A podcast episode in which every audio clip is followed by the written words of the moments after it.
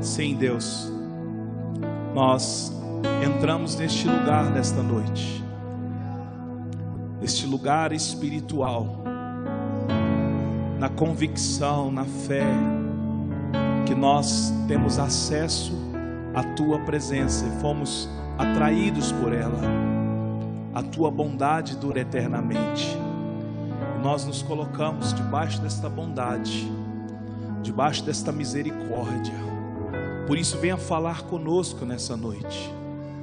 Os nossos ouvidos, o nosso coração, a nossa mente estão agora cativos no teu espírito.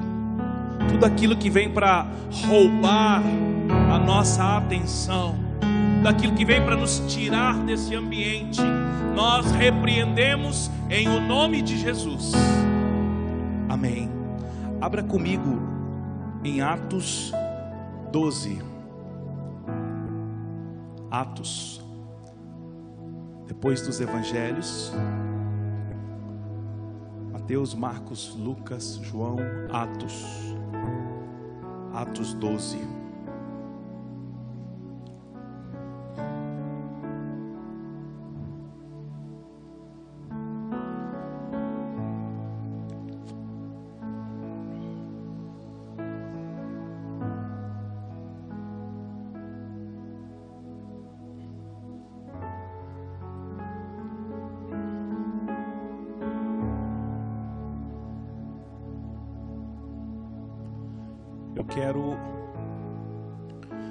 Construir algo com a comunidade nesta noite, que nós falamos um pouco na sexta-feira com alguns líderes e voluntários. E eu creio que Deus vai falar conosco e vai estabelecer sobre nós um entendimento claro sobre aquilo que Ele quer que nós possamos aprender. Amém, irmãos? Então vamos ler a partir do verso 1.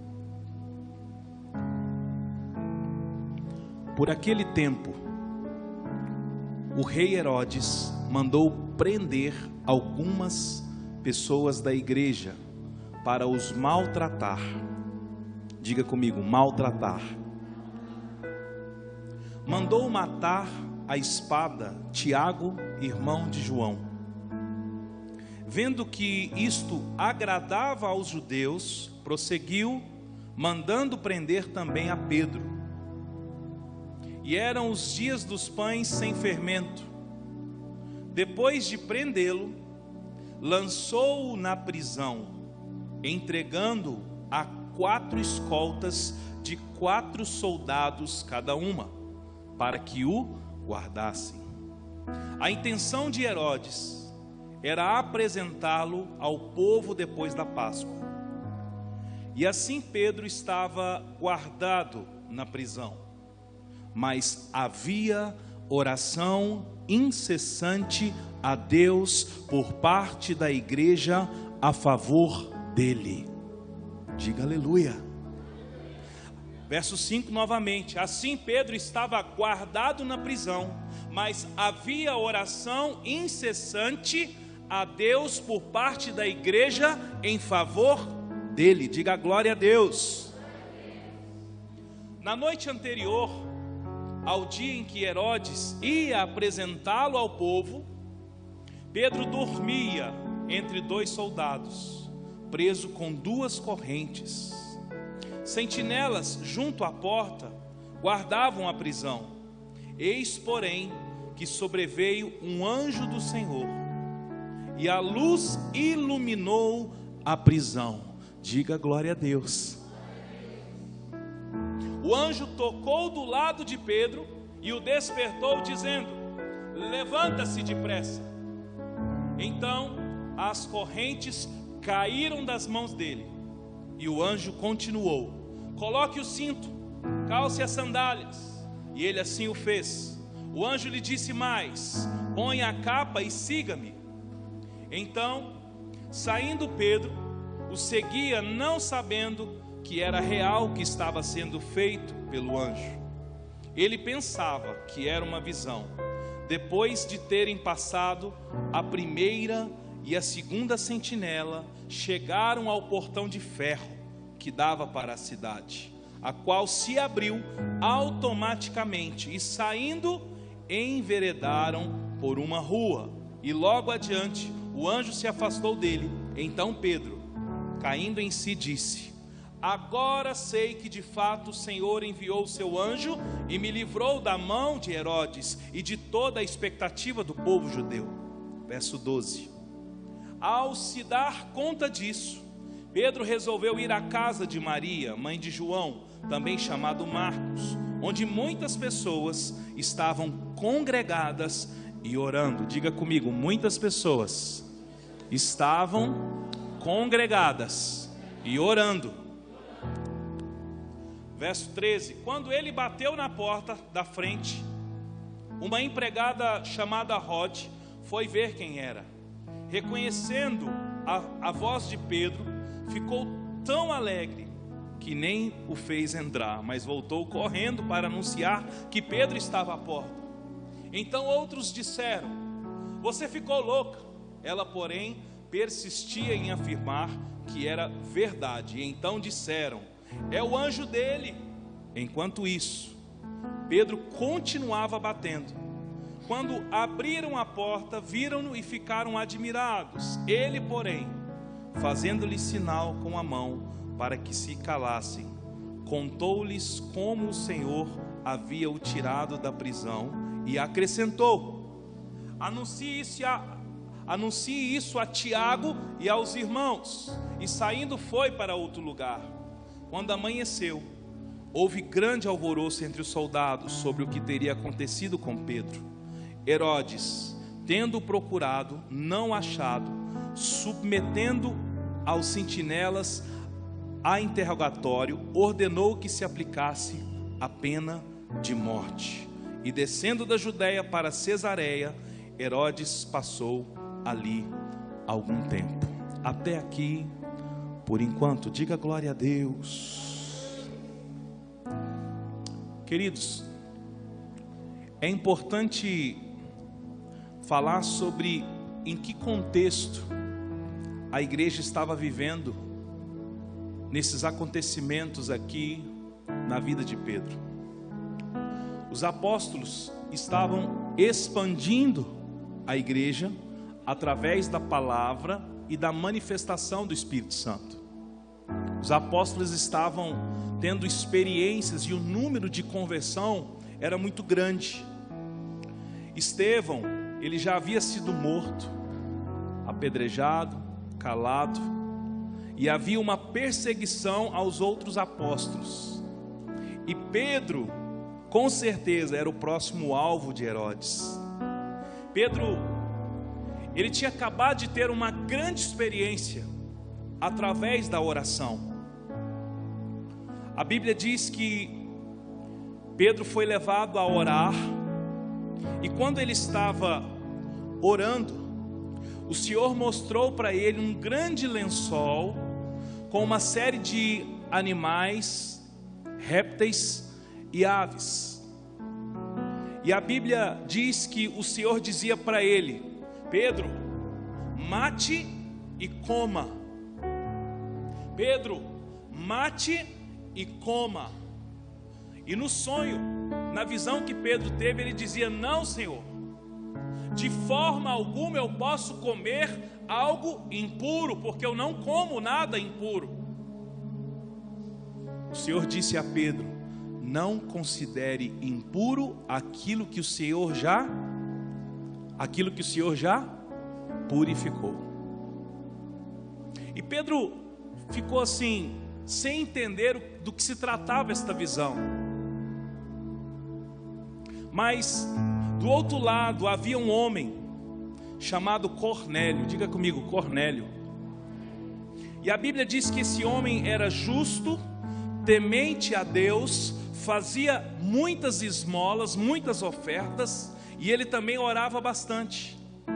E a Bíblia diz que quando esse homem estava orando, o Senhor o visitou também e disse: Cornélio, as suas orações e as suas esmolas chegaram até mim, mande buscar um homem chamado Pedro. E aí a Bíblia diz que Cornélio chamou os seus homens, mandou buscar Pedro e disse: Olha, o nosso Senhor, Cornélio era um centurião, um, um chefe de uma parte de um exército. Olha, o nosso Senhor estava orando e o Senhor mandou buscar você para que você vá até a casa dele.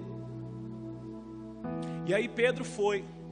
Nesse intervalo, Cornélio reúne os seus parentes, os seus amigos, todos eles gentios. Quem eram os gentios, irmãos? Os não-judeus, aqueles que eram considerados como impuros diante de Deus.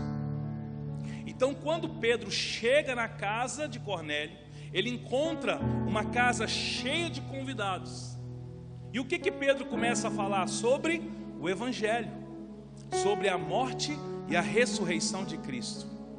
E quando Pedro fala sobre isso, o que que acontece? O Espírito Santo vem, toma toda aquela casa e eles se convertem.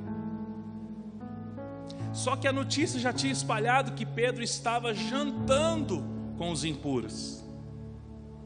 E aí os apóstolos dão uma fechada em Pedro, fala Pedro, o que que está acontecendo? Aí ele conta todo o sonho, a visão que ele teve. Estava eu orando, eu estive essa visão, chegando lá, o Senhor tinha me falado, e aí eu vi os animais, eu falei, Senhor, eu não como nada que é impuro, e o Senhor me disse, não considere impuro aquilo que o Senhor já purificou. Então todos eles foram tomados pelo Espírito. Isso vem acontecendo e essa notícia espalhou. Herodes então pega Pedro, lança na prisão, mas não era uma prisão comum, era uma prisão super especial, porque ele chama quatro, quatro escoltas com quatro soldados cada uma, para prender um homem. Tiago já tinha sido morto à espada. Tiago, irmão de João. E aí, quando Pedro está lá no cárcere, Havia duas sentinelas na porta, ele estava amarrado com duas correntes. Só que a Bíblia diz: Pedro estava preso. Diga comigo, Pedro estava preso. Mas a igreja, a igreja orava incessantemente. Eu vou ler na minha tradução que vai ser mais fácil, quer ver? Como é que é? É verdade. E assim Pedro estava guardado na prisão, mas havia oração incessante. A oração incessante a Deus em favor de Pedro. Queridos, a oração ela é o ativador para que o propósito de Deus, aquilo que já está liberado nos céus, se cumpra em nossas vidas. E quando a igreja, quando, aliás, quando Pedro entra em oração, Deus dá um propósito para ele, do outro lado, Cornélio em oração, Deus dá um propósito, e quando essas orações se encontram, um monte de gente é batizada no Espírito. A questão é que nós não oramos. A questão é que nós não sabemos orar, nós não entramos no mundo espiritual, por quê? Por vários motivos. Um deles é que a fé vem pelo ouvir e ouvir da palavra de Cristo. Porque a fé vem pelo ouvir. Então, nos falta o que? Palavra. E porque nos falta palavra, nos falta fé. Porque se nós tivéssemos mais palavra, a nossa fé era maior. E quando nós temos mais fé, nós oramos mais. E quando nós oramos, o propósito se cumpre. Eu tenho certeza que você já teve pelo menos uma, uma experiência de oração com Deus. Eu tenho várias, mas uma em especial, eu acho que eu já contei várias vezes, vou repetir. Eu estava com meu pé machucado, tinha 16 anos, recém-chegado na igreja, aquela paixão, com aquele sonho de fechar, sente, fechar lugar que bate o tambor. É porque está gravando. Aquele sonho né, de obreiro, de, de chegar no lugar, horário, e, e esses lugares que praticam isso ser fechados. Aquela fé fervorosa. E eu machuquei o pé. E eu cheguei em casa, era um domingo, pé doendo muito, mas doendo muito. Eu almocei, coloquei uma música, deitei no chão assim e comecei a orar. Falei: Deus, cura o meu pé, cura o meu pé, cura, cura. Queridos, eu fui tomado por um sono, mas não foi um sono físico, foi um sono espiritual, onde eu variava entre acordado e dormindo, e eu sentia o meu corpo flutuando, mas não era o meu corpo físico, até porque aí precisa de um milagre muito grande, né? Meu corpo flutuar. Tem milagre e milagrão. Mas eu sentia, Bira. E aí eu abri o olho, eu estava assim, e aí eu, puf, quando eu acordei, Bira, eu pus o pé no chão. Não tinha nada. Mas sabe o que é nada? Não, mas é porque passou o inchaço. Não, irmãos, foi milagre através de uma oração estou contando um para vocês. Talvez enquanto eu estou contando, você esteja lembrando de alguma oração que você fez e algo mudou. Porque de fato a oração ela pode mudar. Ela pode mudar as coisas, mas nós não oramos. Imagina se Pedro não tivesse orado, Deus não havia revelado para ele, Pedro, mate e come. Do outro lado, Cornélio, se não estivesse orando, não, Deus não mostraria para ele que era para ele chamar Pedro até na sua casa. Então, você percebe que algumas coisas não teriam acontecido, por quê? Porque a oração ativa aquilo que está lá no mundo espiritual, já liberado para nós, mas nós não oramos. Aliás, oramos quando as coisas apertam, sim ou não? É.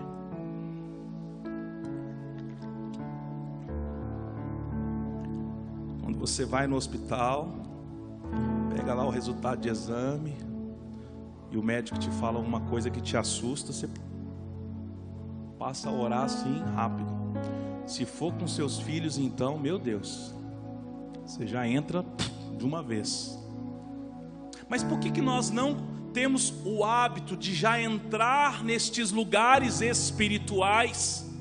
Porque, irmãos, quando nós estamos desconectados porque a oração é que nos conecta. Quando nós estamos conectados, nós estamos perdendo tudo aquilo que Deus tem para fazer. Então a gente perde, simplesmente não vive aquilo que nós poderíamos estar vivendo. E aí, quando eu perco isso, queridos, eu estou fora daquilo que Deus tem para as nossas vidas. E é debaixo deste mover que Pedro estava, debaixo desse, dessa ação ministerial, é que ele é preso. Só que, quando a igreja ora, o que, que acontece? Veja comigo o verso 7, o verso 6. Na noite anterior, do dia em que Herodes ia apresentá-lo ao povo, Pedro estava dormindo entre dois soldados, preso com duas correntes Sentinelas junto à porta guardavam a prisão. Eis, porém, que sobreveio um anjo do Senhor e uma luz iluminou a prisão. A primeira coisa que nós ativamos quando nós estamos orando é uma luz sobre aquilo que nós estamos orando. Enquanto nós não estamos orando, está no escuro. Então, quando a gente começa a orar, muitas vezes as coisas não acontecem no momento e nem acontecem de uma vez só porque Pedro não recebeu a visita do anjo e o anjo simplesmente o colocou de fora da prisão. Primeiro, o anjo iluminou a prisão. Então, quando eu e você estamos diante de uma situação, nós entramos no mundo espiritual, eu entro primeiro para orar para que a luz possa vir, porque quando a luz vem, é que eu começo a ter noção por onde eu vou. O problema é que nós oramos para que as coisas possam acontecer de repente, mas primeiro eu oro para que Deus possa vir. Deus vem sobre a minha casa. Deus vem sobre a minha casa. Porque se ele chegar na sua casa, ele vai iluminar a sua casa. Aí quando ele ilumina a sua casa, ele começa a iluminar, mostrar como está o seu casamento, mostrar como está a sua vida com ele, mostrar como está a sua vida como pai, como mãe, como irmão, como filho.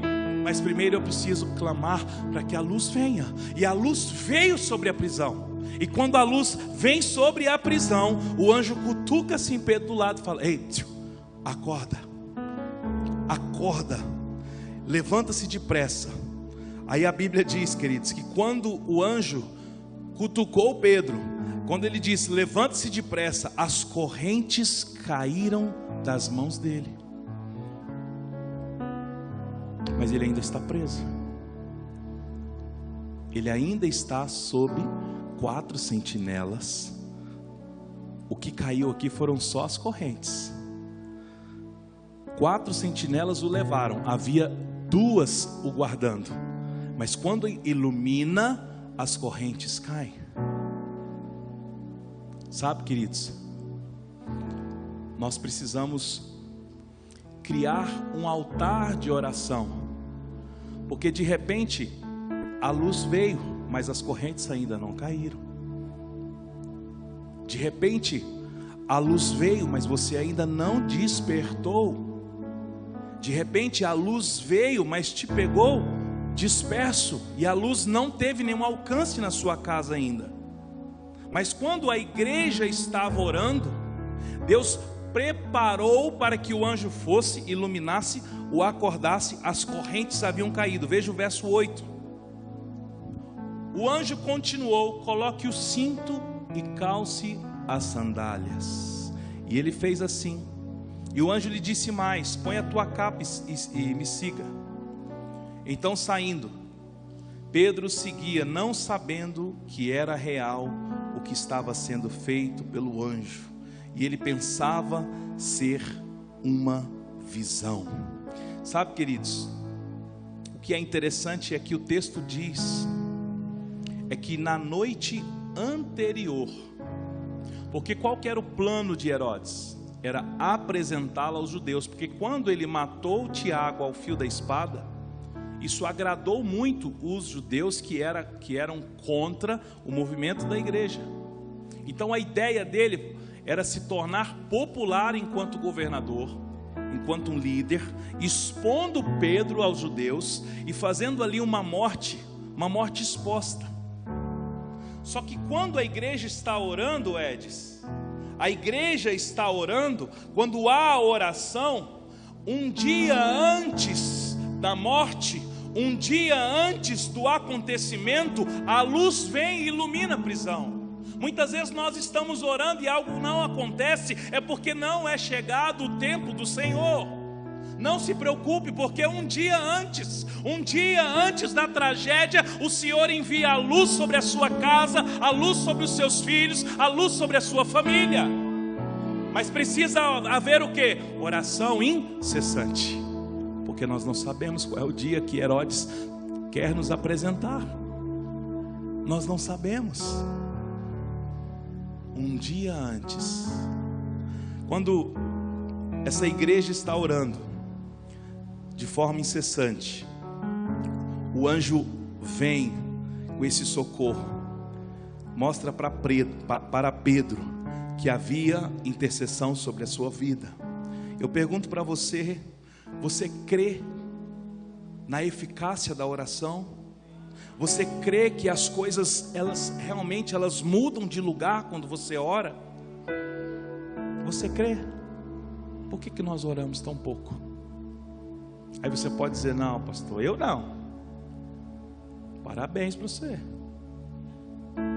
Porque eu sinto que eu preciso orar demais, irmãos. Essas oraçãozinhas aí de, de, de, de de por favor, me socorre. Só na hora que a coisa aperta. Veja comigo em Tiago 5. Vá lá para Tiago, por favor. A gente vai voltar aqui. Tiago está lá no finalzinho. Você pode abrir em Apocalipse, voltando algumas páginas. Tiago 5.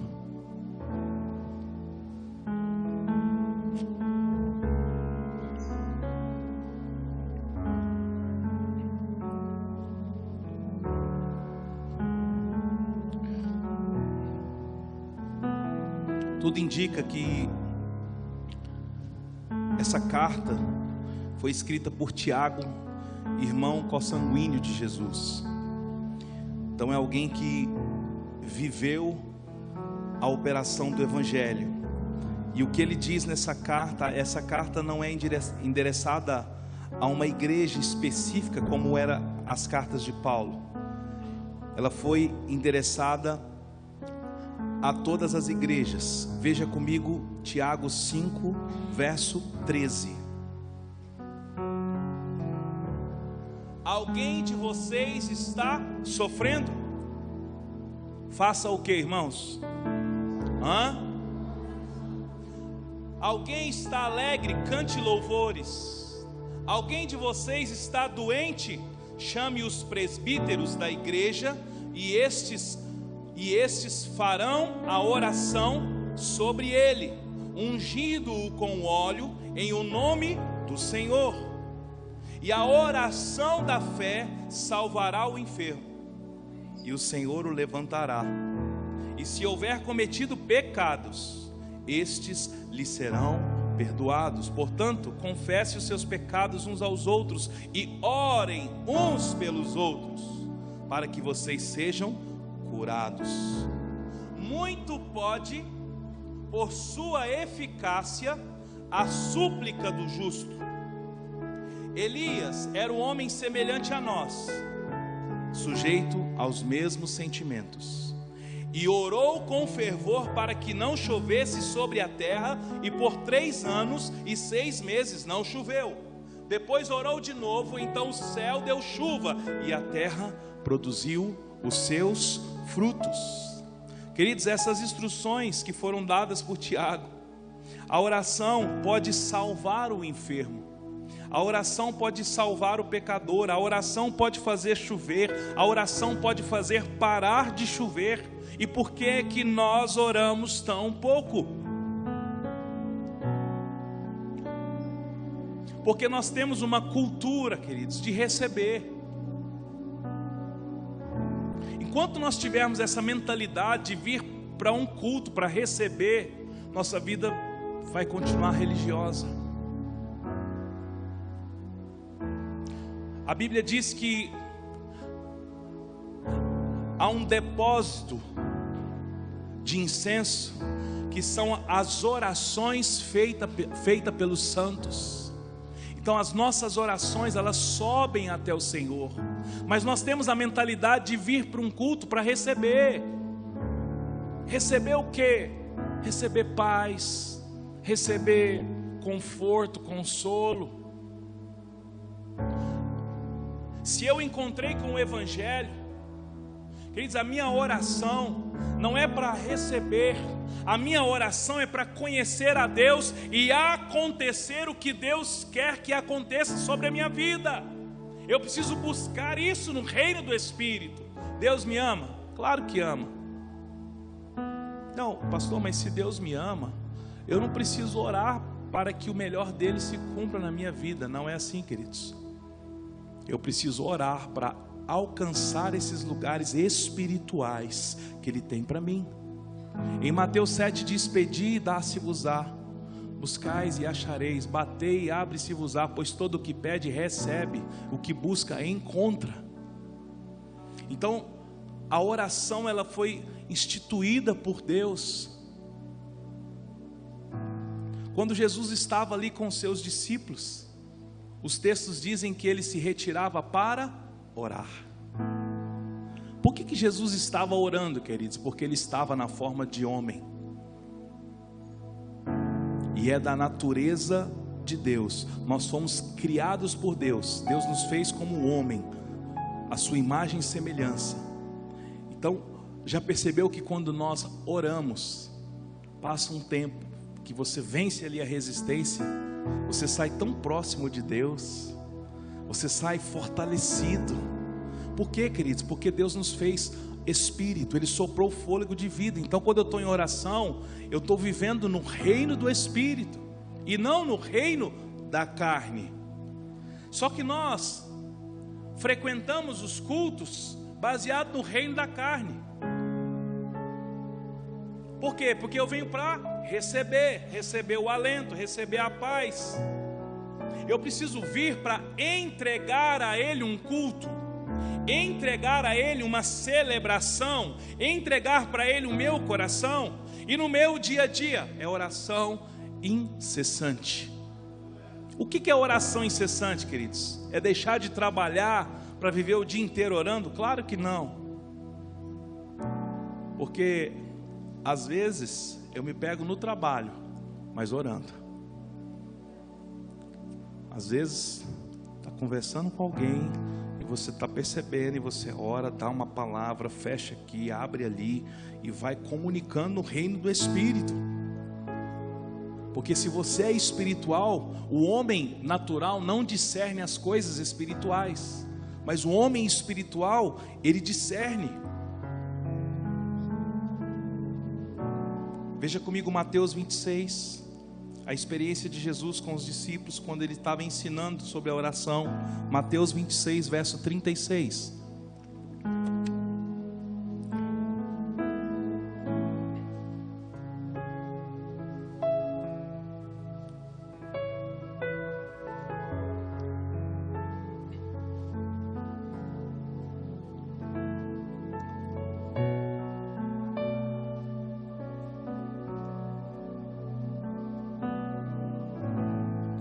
Seguida, Jesus foi com eles a um lugar chamado Getsemane e disse aos discípulos: Sentem-se aqui enquanto eu vou ali orar. Levando consigo Pedro e um dos dois filhos de Zebedeu, começou a sentir-se tomado de tristeza e de angústia. Então lhes disse: A minha alma está profundamente triste até a morte. Fiquem aqui e vigiem comigo. E adiantando-se um pouco, prostrou-se sobre o seu rosto, orando e dizendo: Meu pai, se é possível que passe de mim esse cálice, contudo, não seja como eu quero, e sim como tu queres. E voltando para os discípulos, achou-os dormindo e disse a Pedro: Então nenhuma hora vocês puderam vigiar comigo? Vigiem e orem para que não caiam em tentação. O espírito, na verdade, está pronto. Diga comigo: o espírito está pronto, mas a carne é fraca. Verso 42: Retirando-se pela segunda vez, orou de novo, dizendo: Meu pai, se não é possível que este cálice passe de mim, sem que eu beba, faça-se a tua vontade. Voltando, achou-os outra vez dormindo, porque os olhos deles estavam pesados. Deixando-os novamente, foi orar pela terceira vez, repetindo as mesmas palavras. Então voltou para os discípulos e disse: Vocês ainda estão dormindo e descansando. Eis que é chegada a hora e o filho do homem está sendo entregue nas mãos de pecadores. Levanta-se, vamos embora. Eis que o traidor já se aproxima. Então veja, queridos, Jesus estava querendo ensiná-los sobre a oração. Mas Jesus foi orar quando voltou, eles estavam o quê? Dormindo. Quantos de nós temos dormido na nossa vida? No que se refere às nossas responsabilidades espirituais. Porque, irmãos, o espírito ele está pronto, mas a carne é fraca.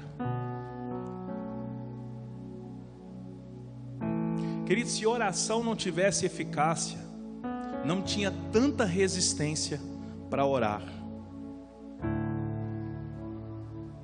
Você começa a orar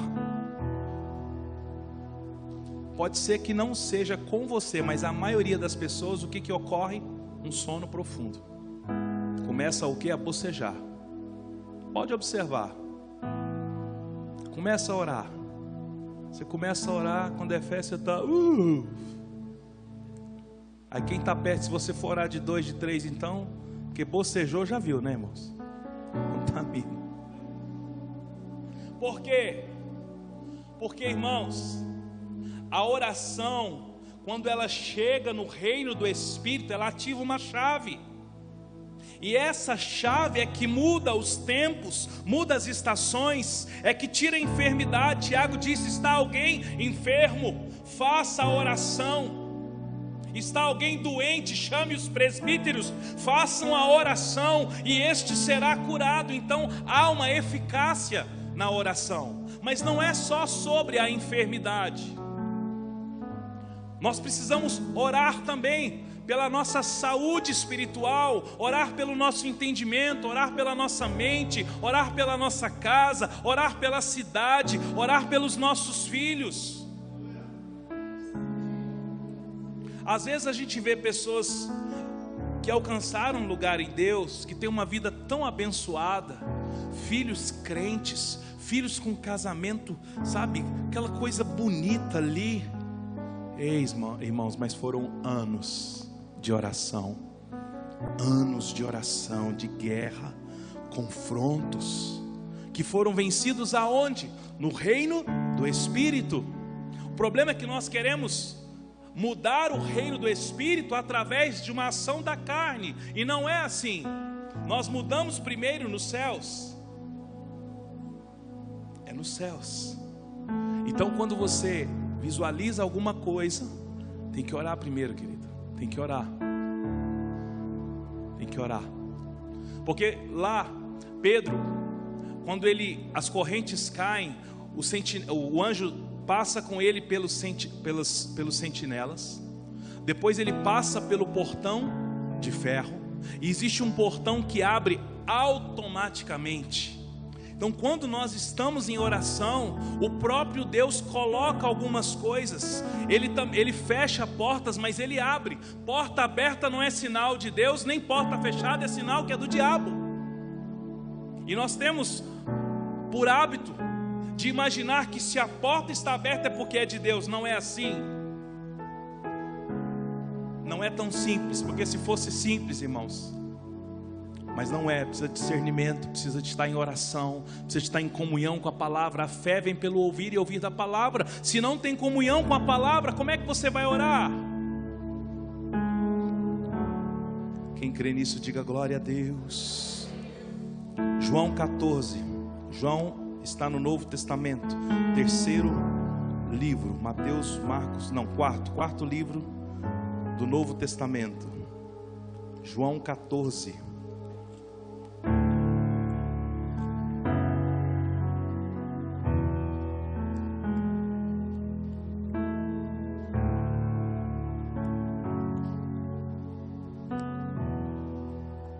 Verso 12.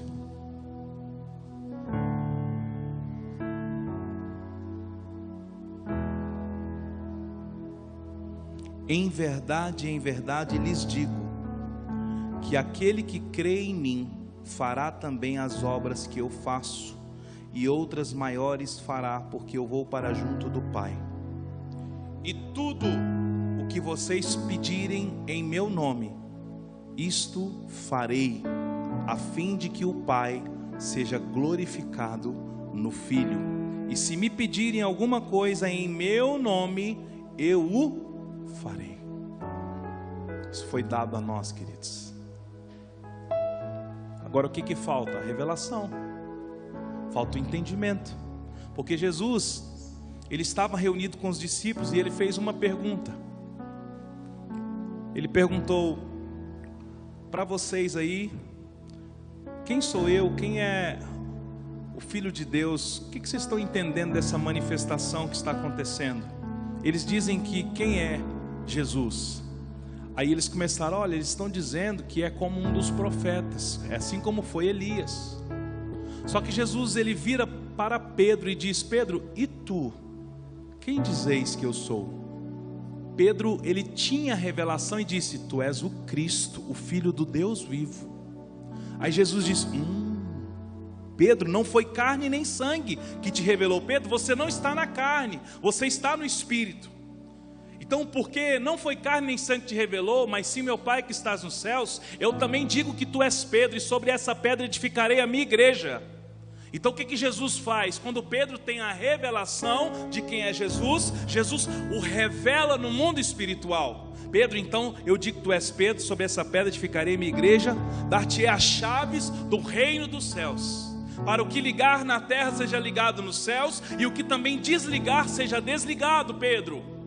Então a chave ela foi entregue para quem tem o que? Uma revelação clara de quem é Jesus. A revelação vem através da palavra. Por isso que às vezes você fala, ah, mas eu oro, não acontece nada, porque você está orando na carne, sem revelação, sem entendimento, sem percepção, na hora que tem que expulsar, na hora que tem que amarrar, na hora que tem que renunciar, na hora que tem que clamar como, como o cego clamou, o filho de Davi tem compaixão de mim. Quem está entendendo, diga glória a Deus.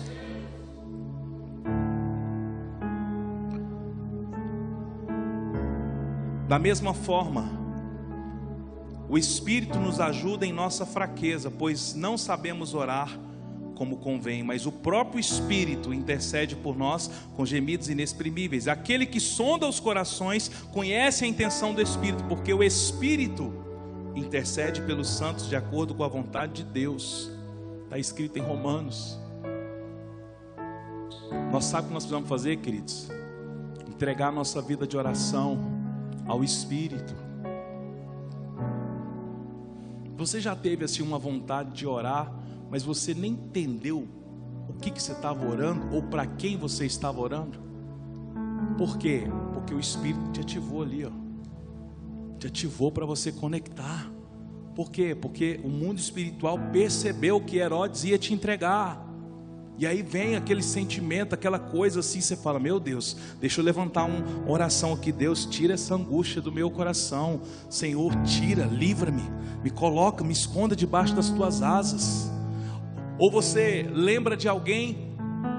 Quem já foi lembrado assim de uma pessoa e você começa a orar por ela? É o Espírito, o Espírito que coloca essas coisas. Mas aquele que está desconectado, ah, eu lembrei de fulano. Querido, você não lembrou, foi o Espírito que colocou ele na sua mente, no seu coração, para você levantar as mãos e dar uma voz de comando. Fala, Deus envia os teus anjos, aos teus anjos dará ordem. Mas está desconectado, está no mundo, vivendo o que? Na carne, 24 horas conectado com essa terra. Queridos, nós não somos daqui.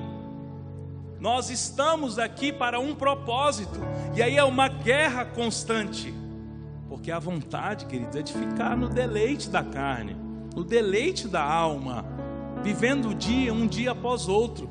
Mas quando você é ativado pelo Espírito, você não consegue você entende que você foi chamado para um lugar de oração, um lugar de guerra.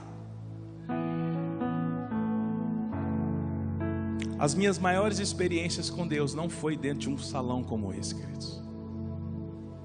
Eu fui batizado em línguas na minha casa. Porque tinha tanta sede, tanta fome, que eu passava horas, horas na sala, com o som ligado, cantando, cantando e orando, orando, orando, orando. E um dia o Espírito invadiu a, a, a entrada da minha casa. Eu comecei a falar em línguas. Não tinha um pastor perto de mim, não tinha um líder, não tinha ninguém. Era eu e o Senhor. O problema é que nós estabelecemos o culto físico aqui, a reunião da igreja como o meu momento com Deus. Seu momento com Deus é todos os dias, pelo amor de Deus. Você vem aqui para manifestar aquilo que você já é ali durante a semana, na sua casa, no seu carro. Dirigindo, irmãos. Outras vezes, eu me pego dentro do carro, chorando, gritando, sozinho, sozinho, ninguém vê. Aliás, passa alguém do lado assim, fica meio assustado de vez em quando. É porque é porque o espírito está pronto. Mas a carne é fraca. Vá em Efésios comigo, por favor. Efésios 6.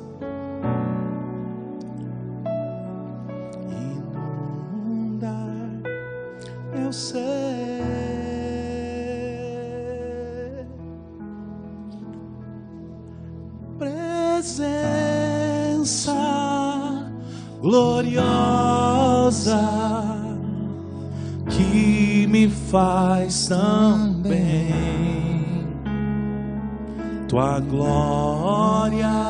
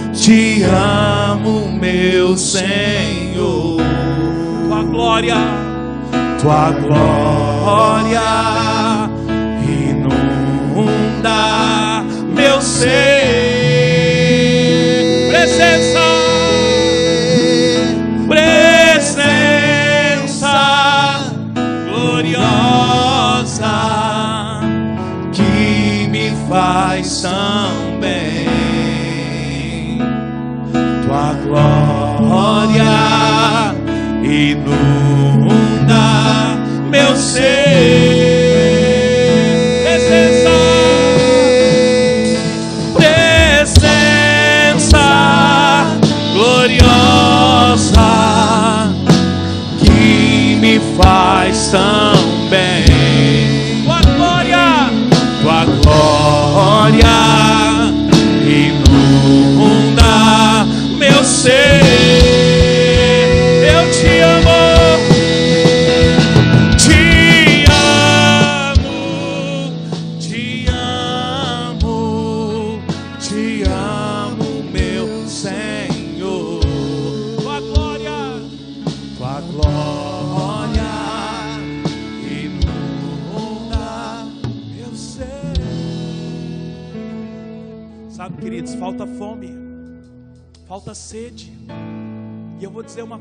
você: você que não tem fome, não tem sede, é porque você ainda não experimentou da presença dEle.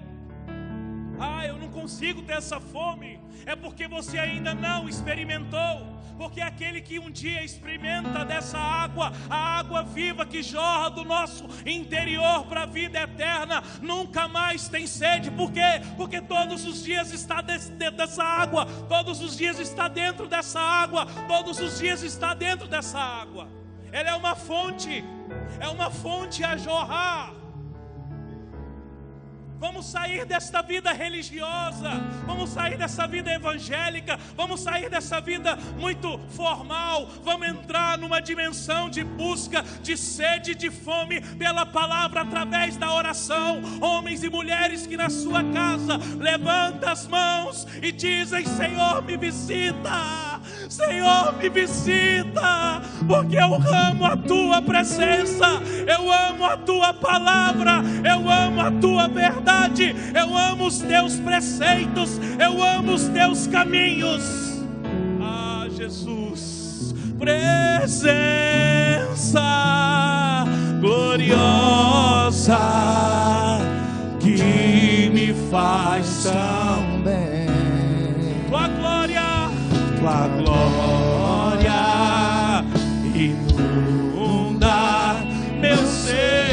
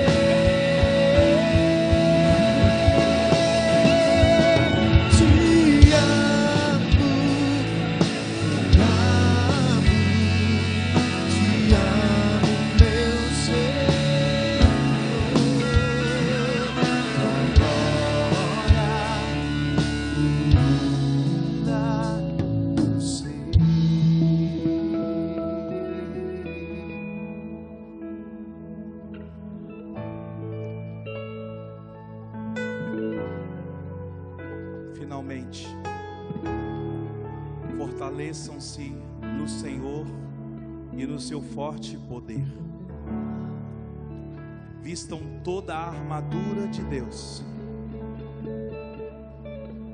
para poderem ficar firmes contra as ciladas do diabo. Pois a nossa luta não é contra carne ou sangue, mas é contra os poderes e autoridades, contra os dominadores deste mundo de trevas, contra as forças espirituais do mal nas regiões celestiais. Por isso, vistam toda a armadura de Deus, para que possam resistir no dia mau e permanecer inabaláveis depois de terem feito tudo.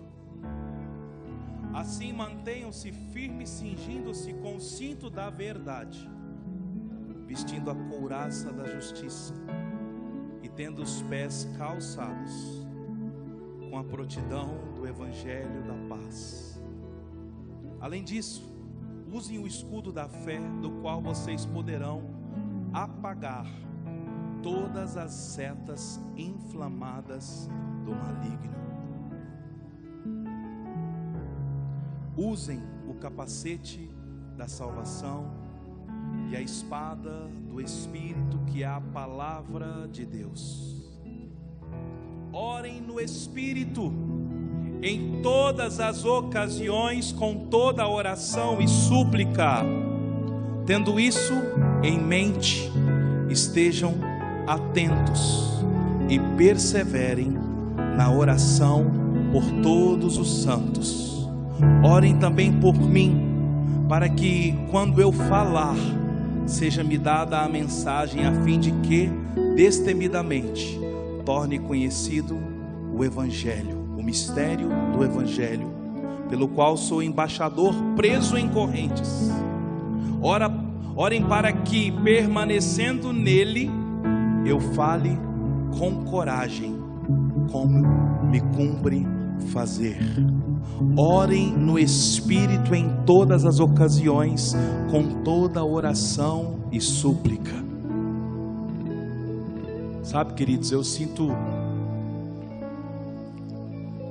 não não adianta ativar uma vida de oração sem antes ser apaixonado por Jesus.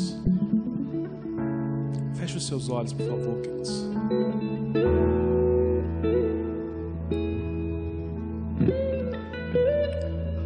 Eu sinto que precisa haver um, um batismo de paixão por Jesus. Porque senão você não vai ter clareza das suas orações.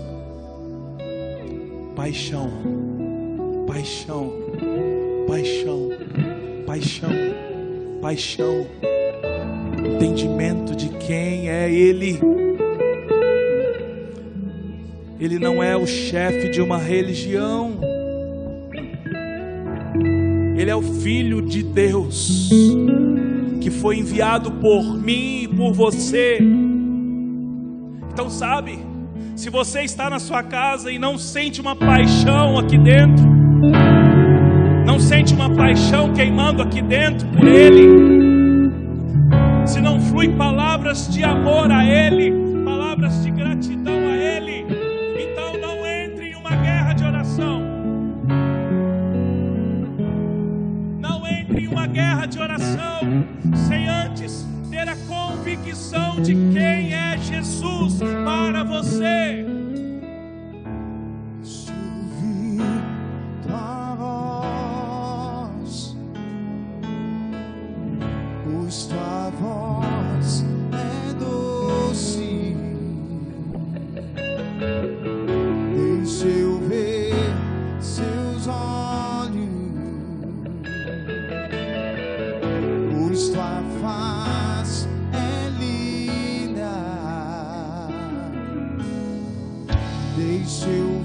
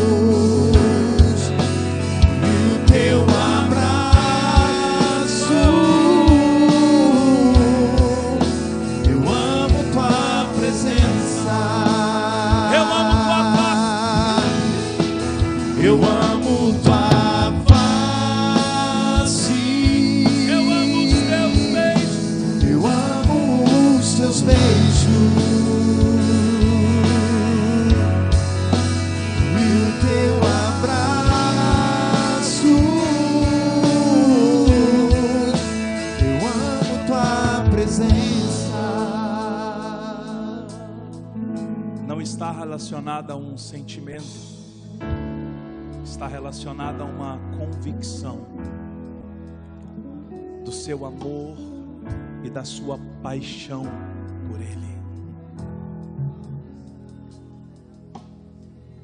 Depois que você tem um encontro com este amor, com esta graça, com esta presença, você não vai conseguir ficar sem orar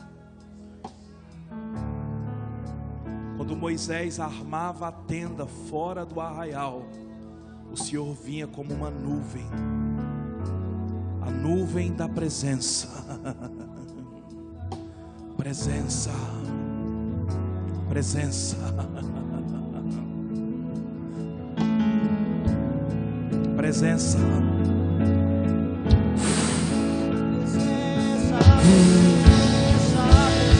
Presença sopra.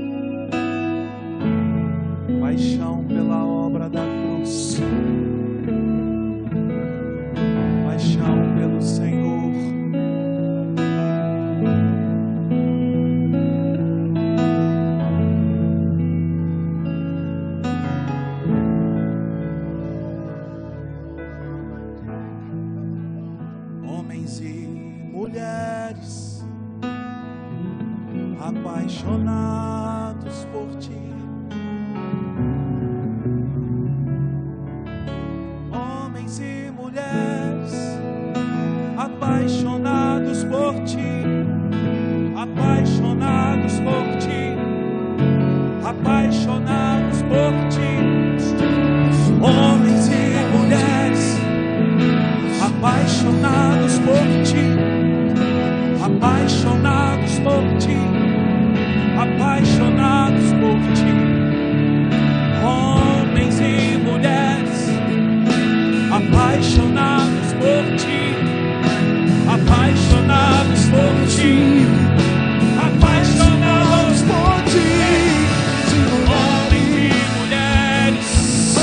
apaixonados por ti, apaixonados por ti.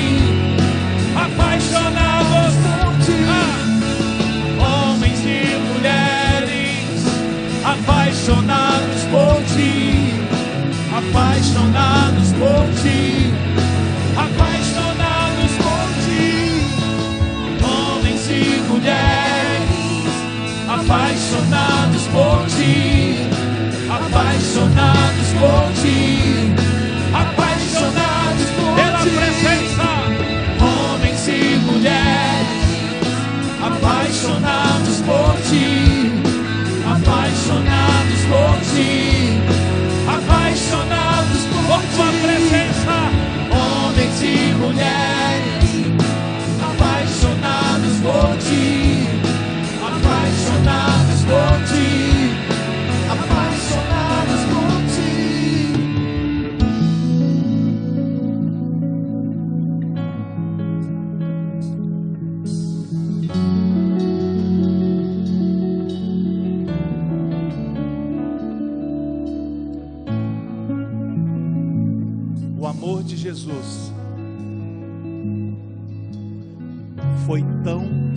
extravagante por mim e por você.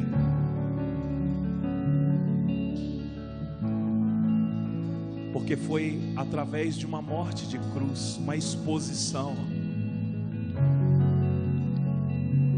Nós ainda somos muito formais.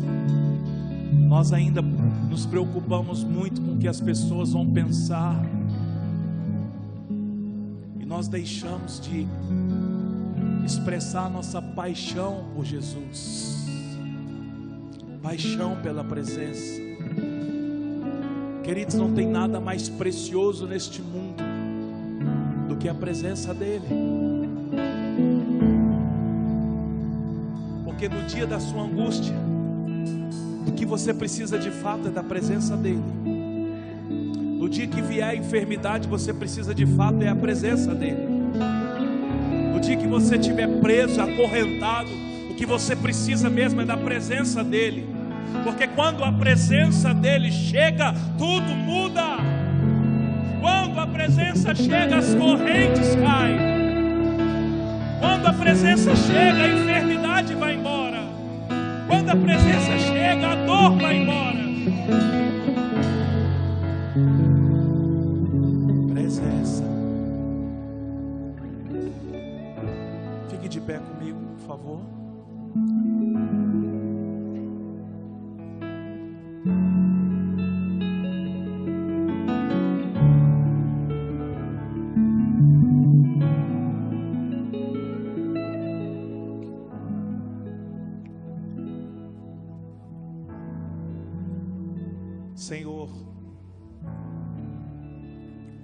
Igreja do Senhor, nós nos colocamos diante de Ti, como filhos apaixonados pela Tua presença. Não nos deixe entrar em oração. Não nos deixe entrar em guerras sem a tua presença. Assim como Moisés disse ao Senhor: Não nos faça subir sem a tua presença. Nós dizemos a Ti: Não nos faça seguir adiante nesta geração sem a tua presença. O meu casamento precisa é da tua presença. Os meus filhos precisam é da tua presença. O meu trabalho precisa da tua presença. Esta igreja precisa, não é de mais um evento, ela precisa da tua presença. Nós não precisamos de nada sem a tua presença, porque quando a tua presença vem, muda tudo. Filhos se convertem aos pais, pais se convertem aos filhos. Quando a tua presença vem, há perdão. Quando a tua presença vem, vem arrependimento. Quando a tua presença vem, tem crucificação. Já estive em outros lugares, mas não há lugar melhor, não há lugar melhor que aqui, aqui, na mesa do banquete, na mesa do banquete, aqui, aqui, na mesa do banquete, na mesa do banquete. Já estive em outros lugares, mas não há lugar melhor, não há lugar melhor. Já estive em outros lugares,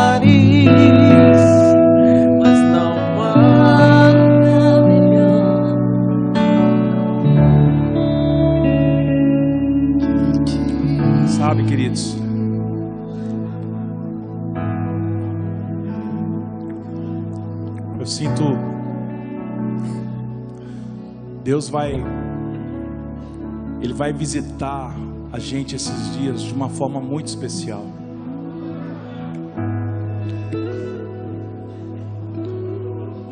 Eu sinto assim um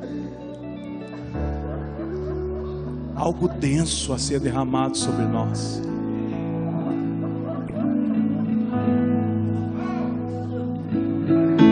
Eu tinha eu tinha preparado todo todo um apontamento para nós entrarmos em um momento de guerra.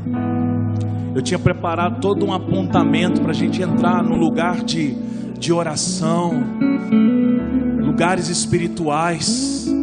Mas o Senhor está nos dizendo nessa noite: não subam sem a minha presença.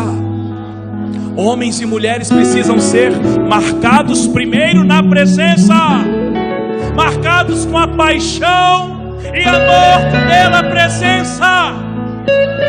Oh!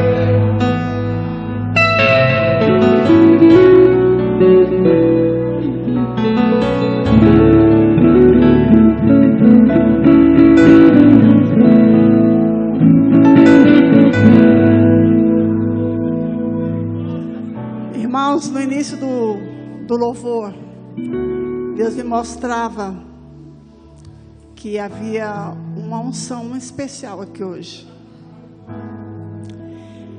E eu via quando aquela mulher derramava o perfume nos pés de Jesus e enxugava com seus cabelos.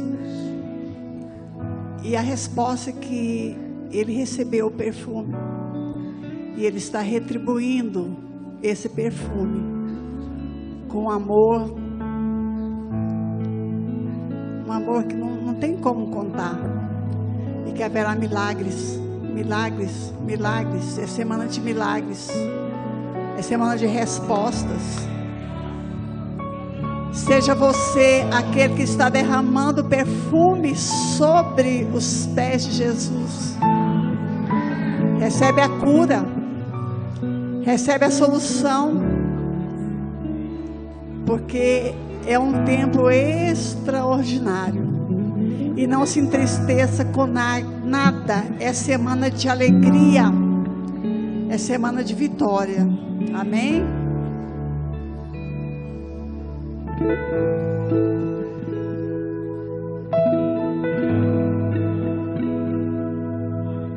Levanta as mãos e receba.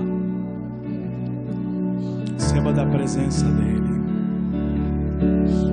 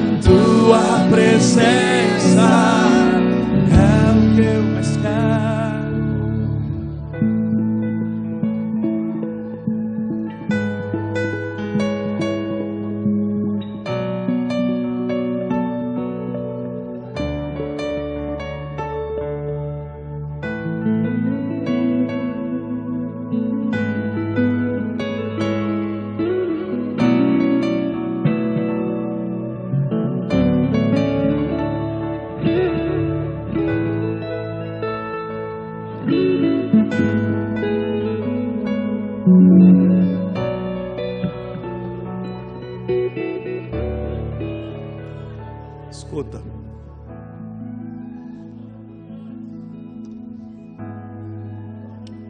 Ele vai continuar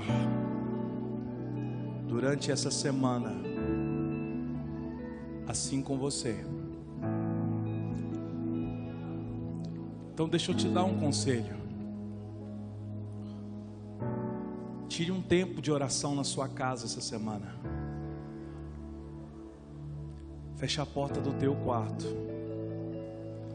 Pegue a sua Bíblia e comece a dizer a Ele: Vem sobre mim. Vem sobre mim. Porque Ele virá. A presença, queridos, ela foi ativada por causa da nossa adoração, da nossa fome, da nossa sede a Ele. Então, não desperdice. Passe essa semana. Venha na ceia quarta-feira, que é um memorial do que Ele fez por nós, para Ele continuar fazendo isso em nós. Amém.